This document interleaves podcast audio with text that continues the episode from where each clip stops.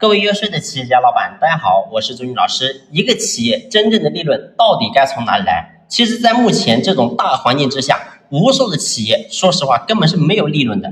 很多人说不对，老师，我现在我企业还有利润，而我要告诉你是，你这个根本就不叫利润，你这个说白了只是社会给你的辛苦费而已。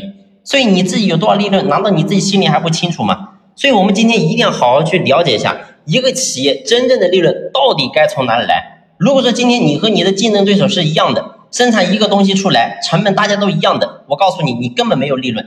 所以大家的成本和售价都差不多，那么你的用户凭什么要买你的产品呢？你说，哎，别人卖五块，然后我可以降价，我可以降到四块，因为我的成本是三块。但是我告诉你，当你降价成四块的时候，你会发现你的客户虽然说暂时会跑到你这里来买，但是你的同行马上就跟着你的步伐，立马就降价了，他也降到四块。所以你告诉我，你的用户最后你会发现又会跑回别人那里去。所以我要告诉你是，最后你会发现你们不断这样竞争、竞争、竞争，然后不断的降价、降价，最后呢，你们的价格一定会稳定在比成本高一点点的程度上。你比如说三块三啊，就赚三毛钱，因为这三毛钱不能再少了，再少的话你就活不下去了，你就要亏本了，甚至要倒闭了。所以你会发现，说白了，你赚的这三毛钱就是社会给你的辛苦费，这个不叫真正的利润。你过去的那个东西才叫真正的利润，所以什么叫做利润？说白了就是一定要透过某种创新，做到你的成本比别人更低，用同样的成本能够获取不一样的价值。所以只有这样的话，你才能够真正有利润。你比如说，还是刚才讲的，假如说大家成本都是三块，你有没有本事把这个成本做到一块，而且能够保证同样的质量呢？